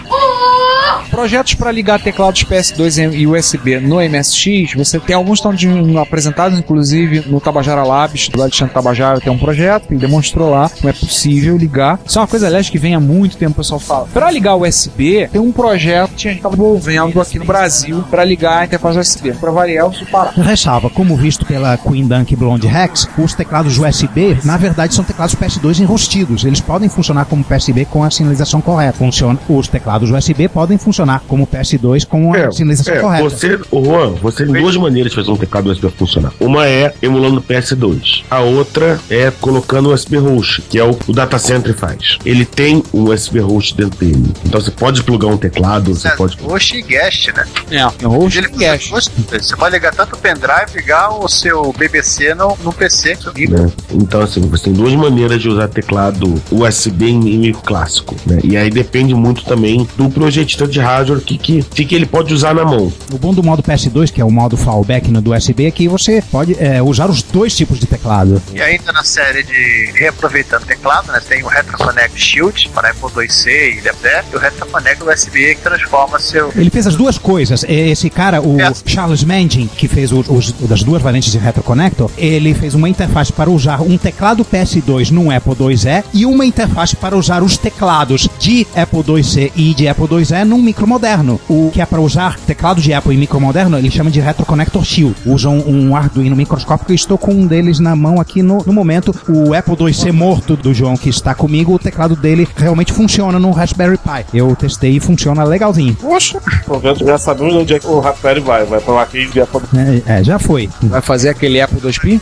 Apple. É, o, o problema é você botar os, os emuladores uh, funcionando. Tô apanhando meio com software, com SO. Tentei botar um, um, um emulador de Atari, ficou lento demais. Tô, tem que pedir alguma ajuda pro Mauro Xavier ou para algum dos Sim, tem muita coisa já pronta, já pro Raspberry. Dá pra passar. Precisa tempo e Uma energia pra vez. E, Juan, já que aproveitando o ensejo, fala de novo seu chapa. Mais uma vez, o, o- Ah, a, minha, a, minha, propaganda da Cloud9. a minha dupla preferida de cocoseiros americanos, um da Louisiana e outro de Minnesota, também fez coisa nesse sentido para coco. No caso, você usar um teclado PS2 num Color Computer. Tem um link aí, tem um adaptadorzinho. Não sei se tem no estoque atualmente, custa 50 dólares, ou custar na época em que eu olhei. Se não me falha a memória, é feito baseado no Arduino também, ou não. Poxa, do início do ano de 2013. Uhum. De teclado, deve ter outros projetos por aí que a gente esqueceu de, de falar, porque esse é um problema, um problema razoavelmente universal, né, em se tratando de micros clássicos. Com certeza. Sim. E, e sendo que existem aqueles teclados mais simples, justamente o teclado do, do Color é um teclado simples, o que me faz pensar que é- essa interface da Cloud9 de- deve, com alguma adaptação de, de firmware, deve funcionar em vários outros teclados de micros clássicos, que são aqueles teclados mais simples, que são uma matriz de contatos. Você tem vários fios em, em linhas, vários fios em colunas cruzando, uma- um, só que um pairando sobre o outro sem fazer contato. Você aperta a tecla, faz contato numa daquela interseção linha-coluna. E aí tem um circuito no micro dizendo que ah, foi feito contato entre a linha C e a coluna 4. C4 é a tecla V. Então manda a tecla V para Ou o seja, é processador. uma batalha naval versão teclado. Exatamente, é uma batalha naval. O tipo mais simples possível de teclado. A maioria dos teclados funcionam assim. As únicas exceções, assim, é o Apple II, que tá lá, em tese ele é ASCII. Ele tem uma eletrônica interna que manda códigos para o micro, é diferente, não é essa simplicidade de contatos. O do Commodore também tem um- uma inteligência própria, por isso precisa de uma interface específica que é o Kira, que a gente acabou de falar. O Commodore 64 é padrãozão também. O Amiga aqui ele tem um protocolo, é cinco fiozinho. Ele era assim até os 600 e 1200, quando a Commodore tirou o controlador de teclado do teclado e colocou na placa mãe. E aí ele voltou a ser um teclado de máquina, não é um teclado de computador. Bom, nós não esgotamos a quantidade de, de, de hardwares novos que têm sido feitos por aí, que podem ser feitas. Tem vários sortidos que a gente não conseguiu categorizar em nenhuma das, das grandes sessões que a gente acabou de falar. Interface de joystick tem algumas, tem a Color Joy do Eduardo Lucas, que você consegue usar jo- joystick digital num TRS-80 que o joystick é analógico, muito legal. Color esse- Joy e Apple Joy. E a Apple Joy, também do Lucas. que é a mesma coisa, só que num, num Apple II que também aceita joysticks analógicos e você com essa interface também pode usar joysticks digitais. Ambas disponíveis. Você tem a, a Optonet do Luiz Luca, que ele está desenvolvendo, que é basicamente uma placa de rede, leitor de cartão micro SD e, e serial, que tem muito falado hoje em dia na lista de MSX no Brasil, está dando desenvolvimento, inclusive a gente citou na sessão de notícias do episódio 37, nós falamos do, do trabalho do Popolon Y2K, que ele está desenvolvendo aplicações para eles. Developers, developers, developers. Sim. Isso. Mas é um projeto muito legal. Tem a, do- a interface DriveWare para Dragon. Bem, Dragon é assunto do Juan. É, é o seguinte, falei de DriveWire agora há pouco, que você pode comunicar o seu TRS Color pela serial e acessar arquivos no seu PC. O Dragon, que é um, um semi-clone, semi-compatível com algumas melhorias e algumas diferenças do Color Computer, ele não tem uma serial que nem a do TRS Color, então você, a princípio, você não pode usar DriveWire. Mas ele tem uma porta paralela de impressora própria, padrão dele, que um camarada da Suíça chamado Tormod Volden, que é um anagrama para Dom Voldemort, ele fez uma interfacezinha para transformar isso em serial e adaptou aquele HDB2, aquela ROM de Disk Basic da Cloud9 para poder usar essa interface, poder usar DriveWire no Dragon, que você não podia. Eu comprei uma e está a caminho. Tormod Volden, anagrama pro quê? Dom Voldemort. É um Voldemort mafioso. Ah. D-O-N, de nada. Gente, piada interna da, da comunidade Dragon. Aliás, também tem o Aquacard. Tem alguma Tá, coisa a ver ah, com não, aquários? não, é, é, é, é um multicart, né? Não sei se cabe, a, a- se cabe falar de multicarts aí. O W faz multicarts para Atari. Esto- todo, todo micro o, o console que use cartuchos, alguém chegou e, e fez um, um multicart para ele. Hum. Até Mattel Aquarius tem. Eu Até o Motel Aquarius tem. Tem a, a enormidade, toda a imensa biblioteca de software para ele, uns 20 e poucos, tá residente nesse cartucho. Sempre, né? é. Tem Burger Time, como visto na Time é Retro Rio. Funcionando em modo texto, que ele é que nem aquele MZ700 que não tem modo gráfico e tem caracterizinhos para. Os caras conseguiram fazer um Burger Time em cima disso. E sabe qual é a coisa que me deixou mais impressionado? É que ainda ele consegue rodar mais rápido mais bonito que os jogos do MC1000. Pois é, fazer o quê, né? Enfim. Mas só o MC1000 tem Battleship Space, Battleship Yamato, tá, João? Ei, vamos encerrar esse momento deprê, já que a gente falou de MC1000, pra gente terminar o episódio, né? Então, Sérgio, considerações finais pra gente poder encerrar o episódio. Eu considero que, certamente, tendo terminado a Periféricos Novos para Micros Clássicos 2, a missão, haverá Periféricos Novos para Micros Clássicos 3, o retorno, haverá um Periféricos Novos para Micros Clássicos 4, a vingança, eh, e por aí afora, porque esse negócio não para. Os hackers de hardware continuam fazendo coisas e fazendo coisas e fazendo coisas, e a gente Vai, não vai sabe. que- virar uma série tipo de filme de terror. Ou seja, Depende- ao contrário do- dos outros assuntos que a gente tem, que a gente, não consegue esgotar, porque o assunto é extenso, esse aqui é o contrário. A gente não consegue esgotar porque o assunto é dinâmico. É, exatamente. Tem sempre alguma coisa nova feita. Isso é uma das coisas que nos atraem, acho que atraem a todos nós, é gostar e ser entusiasta nessas máquinas de fazer doido. Você tem sempre alguma coisa nova, tem sempre gente que, igual você, que começou e começou a fazer e investiu. Eu gosto de lembrar sempre do exemplo do Bruno Barreira, que é brasileiro, fez engenharia eletrônica na Universidade da Flórida, e o projeto final dele foi uma placa de rede para MSX. E ele chegou com um Turbo R debaixo do braço na faculdade, e o cara olhou, que isso? Isso é um computador. Que computador esse? Japonês, um Turbo R, ninguém sabia. Ele foi lá, vai fazer o que com ele? Vou colocar na rede da faculdade. E ele funcionou e foi aprovado. Detalhe que as duas pessoas que passaram com o projeto com ele não tinha MSX. Os dois colegas dele no projeto final. Micros clássicos são ótimos para estudo de eletrônica. Sim, a Mega SCSI foi o projeto final do Tsujikawa na faculdade, com ele como engenharia eletrônica. Foi a Mega porque ele liberou o projeto. Observe que eu estou sutilmente dando uma cantada nos estudantes de eletrônica na audiência para que eles trabalhem trabalhem em micros clássicos pra fazerem coisas pra gente, né? Sim, sim, sim, porque é é uma arquitetura interessante para se trabalhar, não é uma arquitetura tão complexa como são os computadores de hoje em dia, dá um retorno, vou dizer que não vai dar retorno financeiro. Se o cara vai pensar em fazer retorno financeiro, cara, vai assaltar um banco, vai traficar drogas, porque nada dá retorno financeiro. Vai montar um grupo de pagode. Dá ideia não, que senão o pessoal vai mesmo. É, né? É perigoso. Enfim, e, e- e tem acho que uma diferença que é o fato de que hoje existe uma, um- uma facilidade que não existia talvez há, há 20, 30 anos, 25, 30 anos atrás, que é que hoje você tem, tipo, o, o FPGA é um negócio difundido. Se você estiver muito animado, você bota um Arduino, você bota um Shield na frente para fazer o, o trabalho pesado. Então, assim, se você não tiver muito, se não for muito afeito, não tiver muita facilidade de encontrar é, chi- chips clássicos da época, etc e tal, você tem uma série né, de facilidades que você não tinha há 30 anos atrás, 25 anos atrás, que eu acho que facilitam muito para quem quer começar a desenvolver hardware novo para meio clássico. Ou então, César, você faz que nem o tiozinho lá do Apple to Buy, né? E o Raspberry Pi dentro do Apple II. Também, pode ser. Detalhe usando os dois ao mesmo tempo, né? Na verdade, ele tá zumbizando, utilizando o, o Raspberry para todo o processamento. Isso é de vídeo. É vídeo, som, rede. E o Apple II, ele simplesmente tá lá na boa, lá só mandando teclado pra máquina. Tá como terminal TTY, né? É, ah, por enquanto tá assim, mas vai saber que o cara enfiou o, o bicho dentro do barramento. O Raspberry tá dentro, tá no barramento do Apple II, do, do Apple IIe. David Schmenck, né? Cara, É o próprio. esse cara é assustador. O, o, o Raspi, ele não tá simplesmente conectado com um link serial, tá agora dentro do equipamento, tá respirando lá mesmo a energia elétrica que tá chegando pela fonte. Nossa. Então, ou Vamos seja, ver, vamos mais, ver o que vai rolar daqui a pouco aí. mais alguma coisa, alguma, alguma consideração. Acho que por enquanto é isso mesmo. Vamos agora aguardar o nosso próximo episódio da série e eu acho que se vê daqui a pouco, daqui a 15 dias, né? Sim. A única coisa que eu tenho a dizer é que eu quero uma Play Sonic. Eu, eu também quero uma PlaySonic, eu quero umas 30 coisas que foram faladas nesse episódio. Uma Money é good nós não have. Esse que é o problema. Pois é. Droga, né? César, suas considerações finais. Então, pela lógica, vamos gravar o né, terceiro episódio dessa série no final do ano que vem. É isso. Acho que no final do Sabe? Enfim, depois dois- da Copa. Enfim, sei, enfim, sei lá quando é que entra esse episódio. Então, sabe, entrar pra 2015, 2016. Enfim, Enfim, sempre vocês calculam um ano aí depois da data que entrar esse episódio. Pronto, lá. Então é isso, pessoal. Obrigado por vocês terem ouvido mais um episódio nosso. Voltamos pro episódio 39, que deverá ser o último episódio do ano de 2013, salvo considerações finais, com um assunto que a gente ainda não decidiu, porque o MC1000 tá com preguiça de carregar os dados da fita cassete para poder rodar o, o gerador automático de pauta. Sim. Aliás, quem é que colocou o, o gerador de pauta no MC1000? Giovanni, quem tem o MC1000 é você. Seu Não, mas foi ideia do Sander. o Sander não tá aqui pra gente culpar. Então, eu já botei a culpa nele.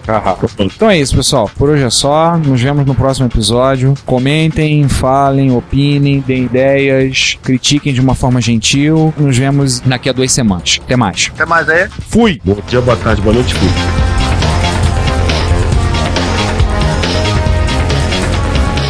Olá a todos, bem-vindos a mais uma sessão de e-mails, comentários, tweetadas, sinais de fumaça e outros meios de comunicação do Reto Computaria. Nessa mesa triangular estão sentados dispostos sobre os vértices eu, Caio Pinheiro, Eu, Juan Carlos Castro. E eu, Giovanni Nunes. Então nós vamos ler os, os comentários que foram recebidos no episódio 37, no qual foi o episódio Processadores Lado B. E dado o tema do episódio, não é nenhuma surpresa que houve forte participação de Mestre Gessel.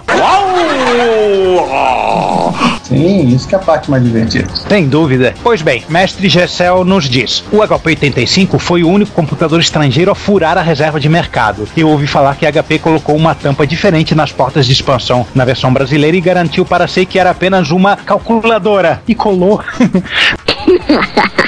Nas propagandas ela usava o termo computador e os clientes sabiam como lidar com a tampa se quisessem aumentar a máquina. E mais, será que os processadores como os transputers da Inmus inglesa ou Tron de várias empresas japonesas se encaixam na categoria de obscuros? Cara, eu diria que Transputer é um negócio bizarro. É uma placa multiprocessada e nos anos 80. É, a própria Atari ela fez também o seu. Ela travestiu, ela, ela grudou um, um transputer com o, o Atari ST, né? Eu posso dizer para vocês, para quem programa da maneira convencional, tentar aprender, uso a palavra tentar, e tentar ap- aprender a programar essas arquiteturas massivamente paralelas, caramba, caramba, você tem que destruir o seu cérebro e reconstruir, é muito bizarro. Eu fiz o curso de uma, de uma linguagem, de uma arquitetura chamada CUDA, que é, que é da Nvidia, né? As placas gráficas da Nvidia que tem zilhões de pequenos processadores dentro delas e o pessoal usa para aplicações que não são gráficas. É uma coisa assim mais ou menos similar aos transputers, só que na era moderna. É assim, eu lembro que no meu tempo na pós, no mestrado, eu peguei um trabalho de um professor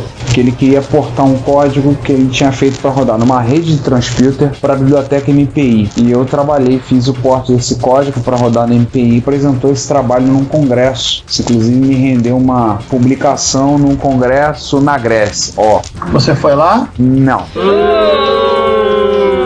Ele foi. Ah, sim. Rendeu para currículo, mas o negócio realmente é muito estranho, porque é as arquiteturas massivamente paralelas eram muito estranhas. Eu lembro da Connection Machine, tinha uma máquina que era o CM5, ele tinha 64K de processadores 80. Olha, aquela ideia do Delavid de ligar 64 experts um no outro. 64 ou 64 mil que você está falando? 65.536. É, isso é computação vetorial, né? Vários processadores e pouca RAM em cada um deles. Não, o enlouquecedor que você tem que, para conseguir. Todo programador está acostumado a pensar de maneira linear, né? Instrução, depois instrução, depois instrução, depois instrução. Ah, de repente, um- algumas threads aqui fazendo uma coisa que dá a otimizar, mas é uma coisa basicamente linear. Você trabalhar num negócio nesse e não subutilizar terrivelmente a arquitetura, você tem que fazer as coisas de um jeito totalmente diferente. Totalmente diferente. Você tem que ser esquizofrênico, né? É, você tem que ser um alienígena, tem que ser um vulcano ou, algo do gênero. É, é uma coisa de louco. É muito estranho, é, é muito bizarro. Me libertei disso eu já tem alguns anos, mas é muito dizer pra vocês que é muito esquisito. E aliás, já que a gente falou, né? E seguindo aí, né? Siga nos comentários, né?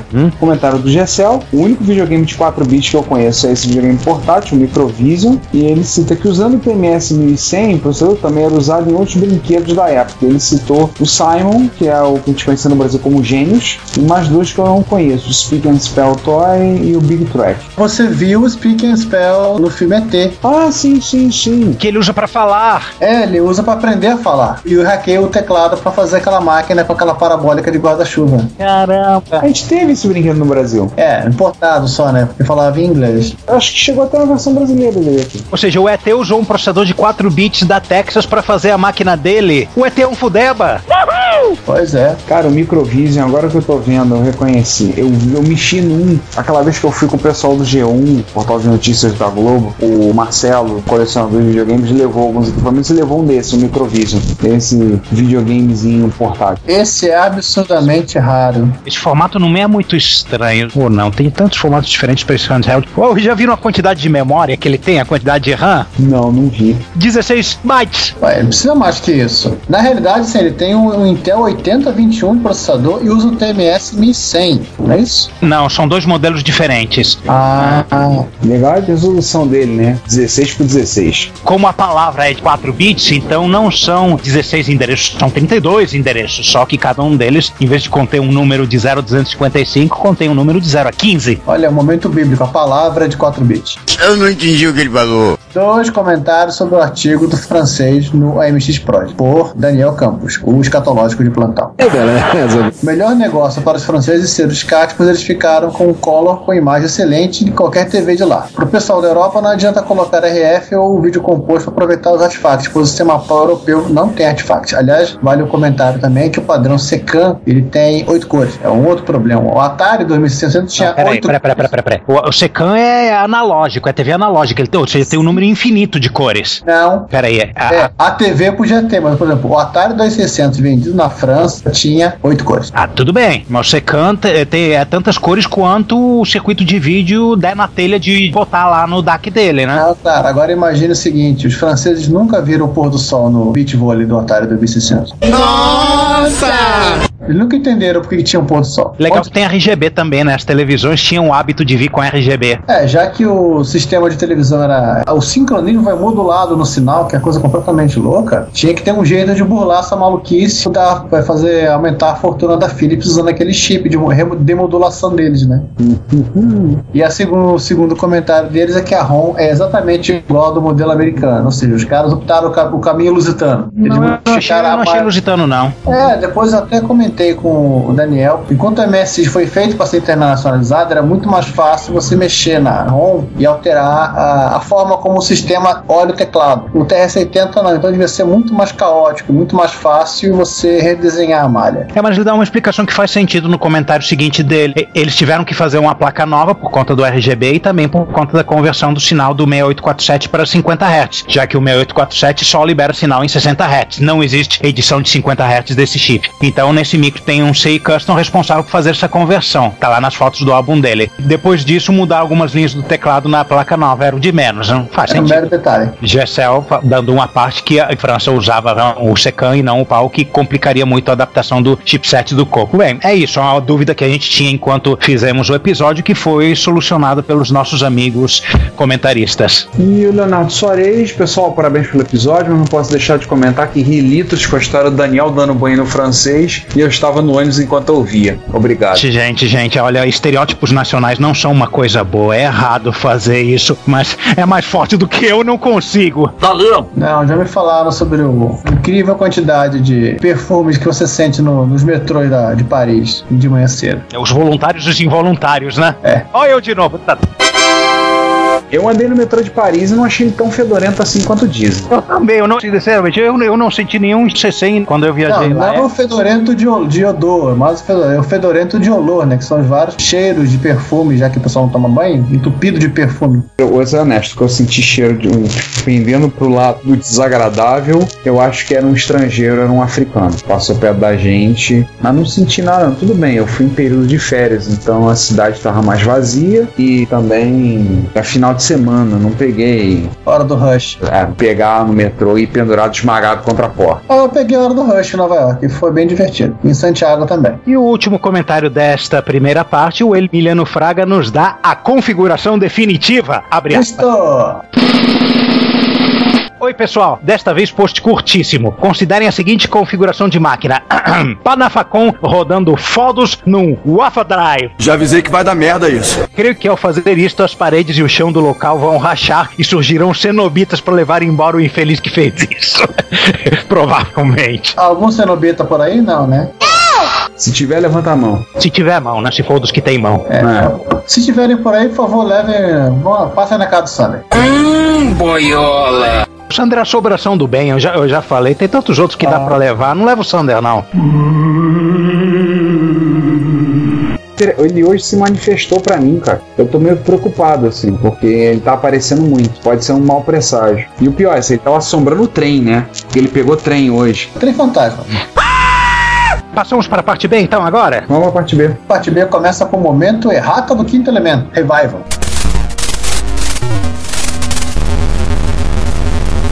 Isso, é rateio. Erratei. Eu só apenas lembrando pessoal, quando vocês ouvissem a palavra Western Digital, vocês deveriam estar ouvindo Western Design Center. Foi falha nossa, foi falha mental minha. Desculpem, desculpem. Eu pensei uma coisa e falei outra. Desculpa. Não, essa é uma confusão danada. gente. As duas são WD. Então você se perde legal. É, imagina você confunde Western Digital com Western Design Center com WD-40.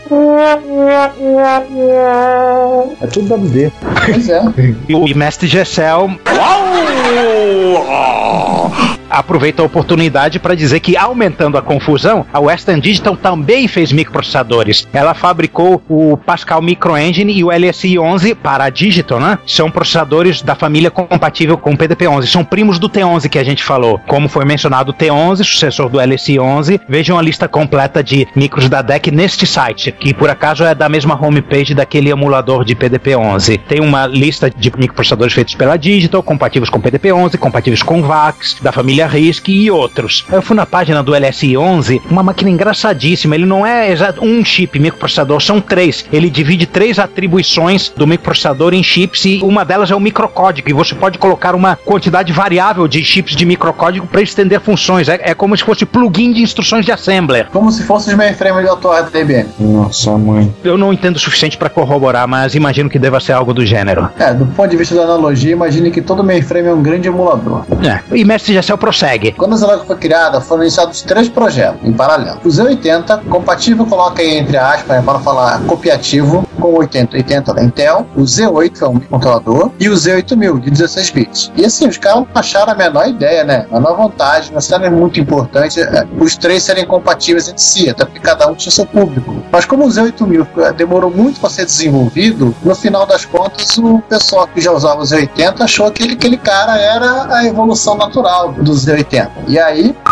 Ou seja, não dei nada. A sequência das coisas não era exatamente o que a gente achava quando fez o episódio, né? Eles simplesmente o 8000 demorou para ser desenvolvido. Aí Citou alguns com TMS 9900, inclusive o Fluke 1720A. Aliás, eu achava que a Fluke fabricava apenas analisadores lógicos. Ele contou que esse Fluke 1720A foi onde ele escreveu o seu primeiro programa comercial. Além do TMS 9900, era interessante por usar memórias bolha e por ter uma tela sensível ao toque. Quem usava memória do tipo bolha era a máquina de arcade do Gradius. e do laptop que foi pro espaço. É, não, ele foi para o espaço, não foi para o espaço. Ele foi e voltou, né, do espaço. É, ele voltou. Ao contrário daquele MSX da estação espacial. Ah. É, ele voltou também, não do jeito que ele foi. Bom, é verdade, tecnicamente. Voltou torrado e moído. A matéria que o compunha voltou pra Terra. é, nada que um Retrobrite não resolva. É muito retro. Fala com o Sander. Ai, caramba! Aí ele citou também, além do Fluke, né, ele citou o Geneve 9640, que é uma máquina bastante curiosa. Para começar, ele usa um TMS 9995, né, a 12 MHz. Ele não é uma máquina inteira, ele pega uma PEB que é Ah, ele é um pedaço do T99, né? Sim, é, ele, ele se junta com a PEB do TI-99 para formar um micro completo. Ele é uma espécie de exoesqueleto do, do É, T99. é, é, eu queria uma placa de upgrade, tipo você pegar uma motherboard de Amiga, trocar o processador, é, essas- é você, você turbinar o seu TI-99. Ele vira uma coisa diferente, com um sistema diferente, softwares diferentes. Se é compatível ou não, também não sei. Eu acho que é. É, tem um outro processador, deve ser ra- razoavelmente compatível. Ricardo, Oi. se você olhar a placa, ele é uma espécie de kit de MSX2 pro T99, um T99.2. É o TI 100. Porque ele tem, sabe o quê? Ele tem o 9938. Ah.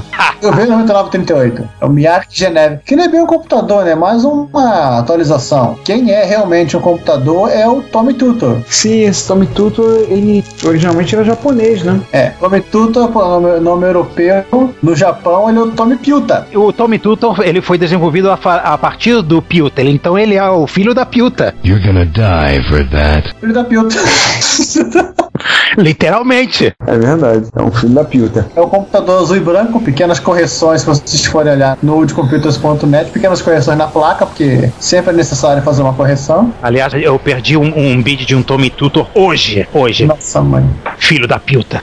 E aliás, assim, o que eu andei reparando é que esse carinha aqui foi onde a Konami aprendeu a usar o VDP do MSI. É porque ele tem o 9918, né? Ele é muito parecido com o TI-99, em termos de arquitetura. Não é 100% compatível, não tem o mesmo basic, o mesmo firmware, mas a arquitetura dele é, é- é muito, muito semelhante. Ele tem 16k de RAM. Que, pra que 16k de RAM? Por que não botou só, só 256 bytes? Pode-se dizer, a grosso modo, que ele está pro TI-99, assim como o Dragon está pro Coco. Ah, sim. Ele tem RAM, pelo menos, né? Não. Não, e o principal, ele usa o 99 e 95 rodando a 10 MHz. Pera aí, você não tá falando do Tutor não, né? Do Tutor? Sério? 10 MHz? Sério? Tá aqui anotado. Tá com ponto de interrogação, mas tá aqui. Caramba. É que ele usa o 99 e 95. Eu acho que esse cara é 8 bits, né? Não é 16. Tem um ponto de interrogação. Olha, eu desconfio O cara dessa. não confirmou a informação. É porque o Geneve, de acordo com a Wikipedia, ele usava 15 MHz. Não, olha, quem usa o 9995 e é acelerado é o Geneve. Ele que tem que ser fama de ser o, o forte, o fera dos upgrades. Se o Tommy Tutor fosse isso, o pessoal ficaria falando dele com muito mais respeito nas listas. Eu garanto pra você, não deve ser isso. Mmm. E Não, o legal desse cara é assim, a Konami desenvolveu jogos pra ele um ano antes da MSX. Então, tecnicamente, aqui foi o computador onde a Konami aprendeu a a desenhar na tela da MSX. É, existe uma, uma conexão espiritual né, entre esse, essa arquitetura e a arquitetura MSX. Ó, corrigindo a correção, ele usa um Texas Instrument 9995 NL rodando a 2.7 MHz. O Tutor. O Tutor. O Tutor e o Pilta. Hum, é o Pilta e o filho da. Aham. Vamos seguir o comentário do Gessel? Ó, Fome Basic. Ele falou alguma coisa ainda sobre o chip da RCA, né? O Cosmac. Cosmac. Ele diz a tecnologia CMOS da RCA usava transistores fechados, onde a porta era um retângulo em volta de uma área. Isso dava uma relação entre o comprimento e a largura da porta absurda, tipo 10 para 1 ou mais. Enquanto nos transistores abertos tende a ser próximo de 1 para 1 ou 2 para 1. Isso evita que a radiação atrapalhe seu funcionamento. Ele passou mais um link com algumas fotos interessantes. É a foto do DAI do processador. Interessante, transistor auto-blindável, que é uma coisa interessante. Assim que ele resistia à radiação. E tem mais. Ele disse, Além disso, a RCA ofereceu uma opção de fabricar o processador 1802 em silício em safira. Com safira? Ou seja, vidro de relógio que tem camada que eles chamam de vidro com safira, que é justamente que é É mais resistente. que é a prova de arranhão. É, é um Gorilla Glass sem o nome, né? É, safira é basicamente óxido de alumínio cristalizado. E vilã do Lanterna Verde. Oi, oi. É. É, mas aquela ainda falta acrescentar uma estrela, né, pra ser vilã. É verdade. Então, o silício de safira do silício normal, a versão vendida aos consumidores é usada no ELF e outro. Isso aumentava várias vezes a resistência à radiação, já que era muito superior aos concorrentes, mesmo na versão normal. Ou seja, vocês podem ficar tranquilos que vocês podem comprar um Cosmac que vocês não vão ser visitados pelos serviços secretos, só se vocês comprarem esse de Safira. Aí vão desconfiar. Mas deve ser caro. Você comprar esse por safira, você pode embarcar ele e dizer que é um dos processadores isolineares da sua Enterprise. Podcast. Como qualquer um dos 16 registradores pode ser usado como um contador de instruções, para chamar uma subrotina basta trocar isso. Supondo que o R4 está sendo usado como PC, podemos colocar o endereço desejado em R5 e fazer CEP5 para pular para a subrotina. CEP4 retorna para onde estávamos antes. Podemos ficar alternando entre 4 e 5 e teremos Teremos de com rotinas ao invés de subrrotina. É, pulando de um pro outro, que nem no, no módulo. Aliás, dava pra fazer um compilador módulo maneiro, né? Com, com essa máquina. Se é que já não fizeram. Qualquer um dos registradores pode servir como apontador de pilha, de forma que podemos ter quantas quisermos. Por isso o Forte estava tão bem com esse processador. Ah, Ele era forte nesse processador. Ele era forte e forte. Momen- Foi o momento João da galera aqui. mas existe a instrução MARC que implementa uma subrotina mais normal que eu expliquei assim no R2, aí passa a ser aquele que aponta para a pilha. O 1802 multiplex endereça em apenas 8 pinos, mas tem oito, outros 8 pinos para os dados. É, se você deu um nó na cabeça ao ler isso tudo, recomendamos que você dê um pulinho lá e leia o comentário de novo. É, de novo, de novo, até entender. Dê uma olhada nos links. Aí depois você compra o livrinho do Levental ou baixa o PDF dele. Não existe Levental do 9900, mas tem um PDF bem explicadinho. O Levental desistiu dessa série de- quando chegou no TMS 9900. É, ele é mais antigo, já não rolou, não rolou. Ele, ele tava ocupado recebendo o jabá da Zilog pra fazer um de Z8000. Ah, tá. É a única explicação que eu consigo arrumar pra ele fazer um livro com Z8000 e deixar de lado o, o- esse aí, por exemplo, e outros. Então, saindo da conversa técnica, caindo de novo nela, saindo e voltando, temos o comentário do Emil, nosso amigo Emiliano Fraga, muito legal o podcast, aproveita a resposta do caro Gessel para Arvir, tá bonito, hein? Arvir. Há algum motivo para que o TMS 9900 usasse apenas 256 bytes? Foi o mesmo custo da memória ou teria sido falha de projeto? E aí, Juan, Bom, aí eu expliquei que o, o- a limitação não é, no- não é do processador, não. O processador pode endereçar 64K como qualquer outro processador digno do nome da época, tanto que existem expansões de memória, né, de 32K, e é a configuração padrão do micro, que, é, que só tem 256 bytes, mais os 16K do VDP, ou seja, é do computador, não é do processador. fudebagem mesmo, né? Então a É. nossa pergunta do Emiliano é: foi realmente o custo da memória, e que era uma SRAM, né? E foi uma falha de projeto. É sim, sim a resposta, né? E aí encerramos com um comentário do Leonardo Soares, dando parabéns pelo podcast, dizendo que gosta muito dessas histórias de lado B, pedindo um favor favor para fazer um acerto na tag. E nós vamos estar processando a sua requisição, prezado ouvinte, e vamos. Estaremos entrando em contato com você eh, a qualquer momento. Estaremos mandando primeiro o número de protocolo da sua solicitação. E pedimos para que você fique na ligação para dar uma nota ao nosso atendimento. Então desliga agora.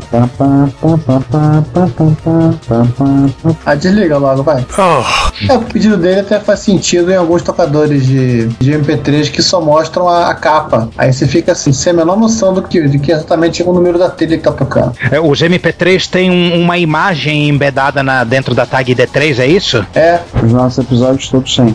No meu telefone antigo, que, que ele que tinha a coleção do Reto Computaria quase toda dentro dele, você fazia uma coisa estranhíssima. Qualquer MP3 que eu tocasse aparecia a capa do primeiro, do primeiro episódio. É, na dúvida, ele colocava qualquer uma. Mas todos eles tinham, a maioria tinha, mas ele ia pro primeiro. Eu acho que o software fazia o seguinte: ah, quem é o artista? O artista é esse, eu reconheço. Peguei de outro MP3, vou botar, pá. Ou talvez existisse a tag álbum e ele pegasse do cache, alguma coisa assim. Não, ele, ele pega a primeira que ele encontra e trata como do álbum ou do artista. O iTunes faz isso também. É, é, fude, é fudebagem, então. Hoje, quando eu gero o episódio, ele sobe cada. Aquela tag que a gente usa de vitrine, ela é inserida em cada um dos arquivos. O script que eu tenho que pega, quando eu gero o corte final do episódio, e aí eu deixo ele processando, hoje em dia todo o processo leva em torno de uma meia hora, 40 minutos, que aí fazer o MP3, fazer a versão compactada, colocar as tags, nivelar o áudio, tudo, e subir para o servidor, ele já insere a imagem. Então já tem uma rotina que ele já insere junto à imagem. Isso não é um processo manual. Mas isso de acerto do nome eu posso fazer, isso não é problema nenhum. A gente pode fazer isso a partir agora do, do próximo episódio, né, que você pediu isso pro 37, no 38 não tá, vamos ver se eu faço isso já pro 39. O Processation. Isso. Vamos ver se a gente já consegue fazer essa alteraçãozinha, que é sutil e pequena, mas a gente pode fazer pro,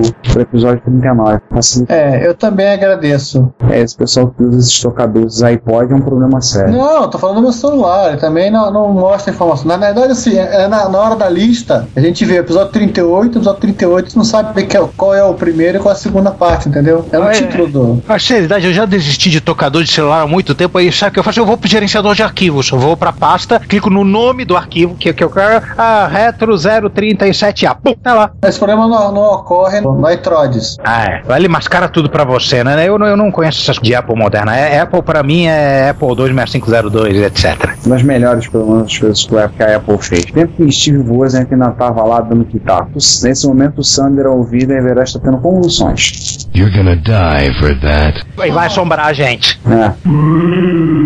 Gente, mais algum comentário? Alguma coisa que vocês querem acrescentar? Comentar? Nós estamos gravando pouco depois de a gente ter ido no festival lá no Rio Pinball Clube. Vocês já viram o post. Esperamos que isso tenha animado outros a irem. Nós fazemos open house do Rio Pinball Clube. É da rua Vanderkolk, Vanderkolk na região administrativa. Eu vi onde fica o endereço. Eu iria sugerir, inclusive, ao pessoal lá para eles fazerem um adendo, colocarem um cartaz lá dentro, fazendo alusão àquele filme Quanto Mais Idiota Melhor, né? Proibido tocar Pinball Wizard.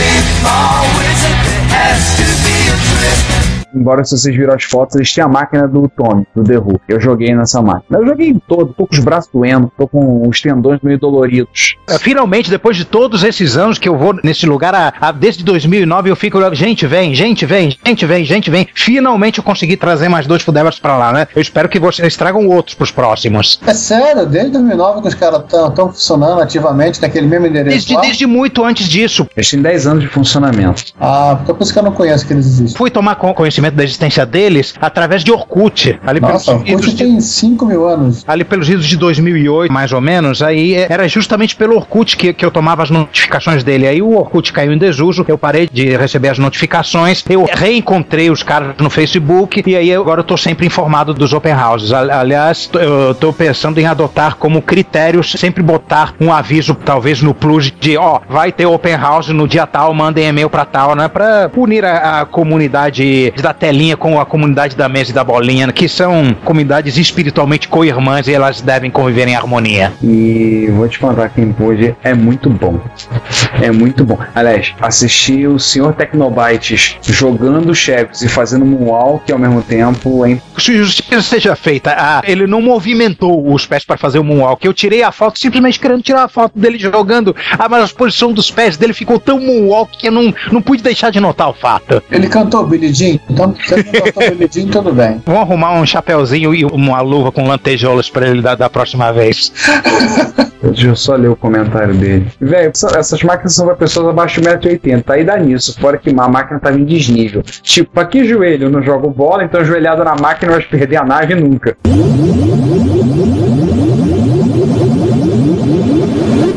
Cara, ele, ele ficou maluco com aquele gabinete de. Cara, eu nunca vi alguém virar mais criança na frente de um, de um videogame do que Rogério Bellarmino. Nunca, nunca. Pior que ele só tava as, as crianças que dominavam com mão de ferro a máquina lá, o arcade do Mami. Esse também era baseado em Mami, acredito que seja baseado em Mami. Talvez esteja enganado, mas. É, mas o arcade que eles têm do Mami lá foi dominado pelas crianças com mão de ferro, não conseguia nem chegar nem perto. É verdade, eu não consegui jogar. Aquele gabinete é novo, aquele que o Rogério jogou, eu, sempre que eu vou lá, eu me acabo de jogar Juno First dele. Aliás, eu, um jogo que ele não conhecia, apresentei pra, pra ele, ele tá, também adorou. Cara, tô com cada vez mais vontade de, de ter um, um gabinete de, de mão em casa. Caramba. Caramba, não, não, não, não, não posso. Tem desejos de mais, dinheiro de menos. Não, não posso, não posso. Calma, controle-se. Pensa assim, eu não preciso disso agora. Eu não preciso disso agora. Agora. Agora eu preciso. Ele vai precisar daqui a 10 minutos. Daqui a 10 segundos. Então, senhores, mais um comentário, nada. Tirando isso, o encontro foi muito legal, do Rio Mal Clube. Na hora que vocês ouvirem isso aí, já terá passado o encontro de Jaú, mas a gente gravou antes. Então a gente não comentou o encontro de Jaú por razões temporais. Nós estamos no passado. É, não tivemos ainda a oportunidade. Vamos esperar o nosso Zeus do futuro ligar pra gente e comentar como é que foi. E o Daniel Campos ainda não trocou o capacitor de fluxo do DeLorean. Pois é. Do jeito que vai, ele vai fazer uma gambiarra lá. Vai botar um 6847 lá e tá tudo certo. E uma saída desse vídeo. Gente, é bom a gente ir embora, a gente já tá falando muita besteira. Pois é. Tem mais nenhum comentário complementar e coisa do gênero? Coisas vindas por e-mail. Agradecer as pessoas que têm enviado tweets, principalmente nosso amigo Eliaser, o Sil, que sempre twitta coisas interessantes e reenvia pra gente. Então tem, vejo por ter alguns links interessantes que ele manda pelo Twitter. Obrigado, Eliaser, pelos comentários, acho que você sempre falado, ter também retweetado muitas vezes a gente. E os e-mail, acho, pelo que eu vi, porque eu tenho, não tem nenhum e-mail novo ultimamente, não. Que fim levou o Drug de Indaiatuba? O Drug agora é um homem metido a sério, sabe? Ele, ele tenta convencer os outros, tornou-se um homem sério porque ele se casou, né? A primeira pessoa que ele convencia... Isso é sinal de seriedade? Não, isso é sinal de loucura. Ah. Mas ele... Mas... Cláudio ouviu o podcast, né? Não, não ouve. Ah, que bom. É, às vezes ouve, então... E... Ah, mas tudo bem. Ela ouve só os selecionados. Eu falei outro dia que ela é a errada mais certa que já passou na minha vida. Bom jogo de cintura. É, ela riu e eu falei, sabe, mas eu já falei isso em público, tá com um monte de gente. Aí ela ficou em pânico. ela riu e anotou. Daqui a 17 anos, numa discussão, ela vai lembrar disso.